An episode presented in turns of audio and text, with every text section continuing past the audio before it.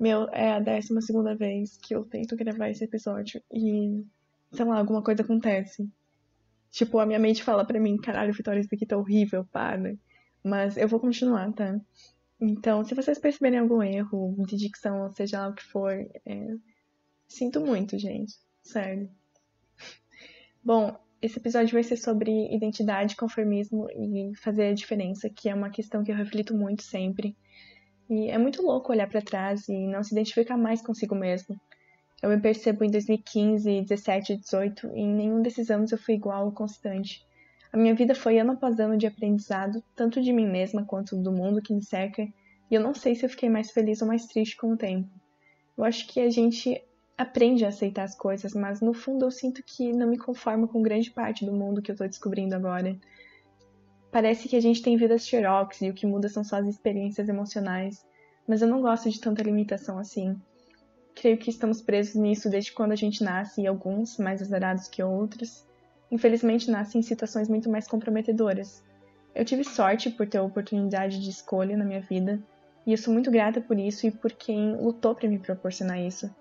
Eu me pergunto o que vale a pena, o que eu posso mudar, e eu odeio sentir essa impotência de não conseguir fazer nada em tantos aspectos. Eu sou só alguém normal, vivendo uma vida normal, como a maioria das pessoas normais. E no momento eu também sou só um número. E eu gostaria eu, né, de chegar em algum lugar, algum dia em que eu pudesse fazer uma diferença em grande escala. E eu sei que eu devo fazer diferença em mim mesma antes e migrar para o que está ao meu redor. E sempre me perguntei como pode haver tantas pessoas insensíveis que não fazem nada para mudar as coisas? Mas eu tenho certeza que na mente delas elas devem se perguntar a mesma coisa. É o clássico culpar o outro e estar fazendo o mesmo. Eu tenho isso, você tem isso. Todos temos um pouco disso, nem que seja mínimo. E acho que todos somos mais iguais do que a gente imagina e ao mesmo tempo mais únicos também. Sei que isso é contraditório e eu não tô aqui para fazer sentido, tô aqui para botar para fora mesmo, tanto faz cada um é cada um, e eu sempre tive medo de eternizarem as ações. Vocês acham que as pessoas mudam? Vocês perdoam ou guardam rancor? Eu acho que eu sempre tive medo de acharem que eu sou a mesma do ano passado, ou do mês passado, ou de ontem mesmo, porque talvez seja porque eu guardo tudo que as pessoas fazem na memória.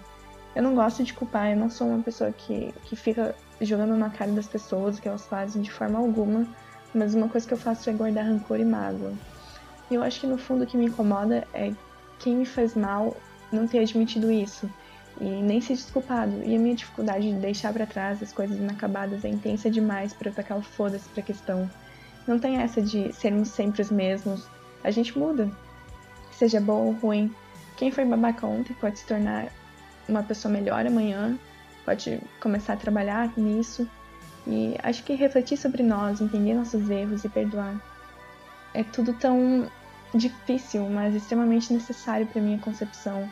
E eu me culpo profundamente sobre os machucados que causei e tento melhorar cada dia mais, só que parece que às vezes surge aquela voz na mente de que todos te marcaram com tal acontecimento e você jamais vai deixar de ser o ser ruim e sujo que você foi. E é desesperador estar acorrentado a uma só percepção pelo resto da vida. E é por isso que somos flexíveis, por isso que a gente muda, pensamos de maneira diferente conforme o tempo Uns oscilam mais, outros menos, e eu preciso aprender a perdoar os meus erros, tanto quanto preciso aprender a perdoar os dos outros, mesmo quando não reconhecem o erro e quando não pedem perdão. Eu, bom, nesse momento eu gostaria de pedir a todos aqueles que eu fiz algo ruim, que machucou, perdão. Todo mundo consegue ser bom e todo mundo consegue ser babaca também, e eu sinto muito se te causei algum sentimento de repúdio ou dor. Eu não me conformo em sempre ser a mesma em fazer as mesmas coisas, mas eu também não desisto e nem abandono o barco facilmente. Carrego ao meu lado pessoas incríveis que estão há mais de uma década fazendo a diferença no meu dia a dia, mas também carrego pessoas que eu conheci há menos de um ano que se tornaram igualmente importantes para mim. Eu preciso sempre me lembrar que eu não sou o centro do mundo, e na maioria das vezes as pessoas estão cagando para minha opinião e para os meus atos.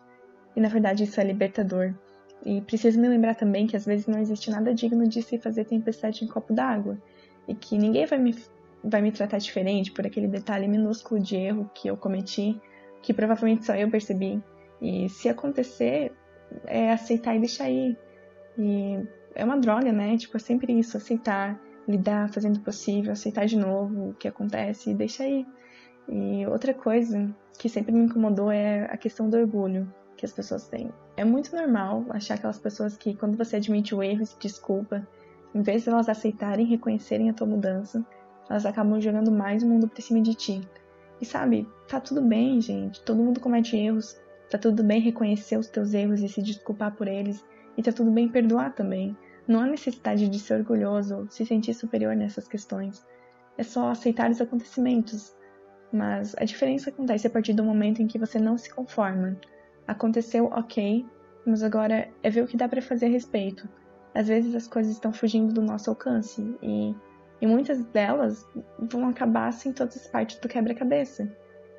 Sabe, se você não se sente bem sobre algo, faça alguma coisa, nem que seja mínima. Sentar e se conformar só piora tudo e o mundo já tá cheio de hipocrisia.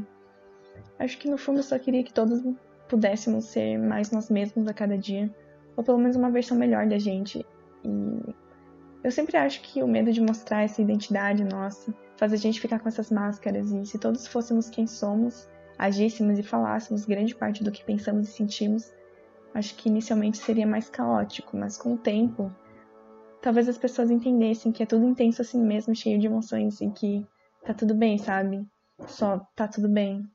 Obrigada por me ouvirem até aqui.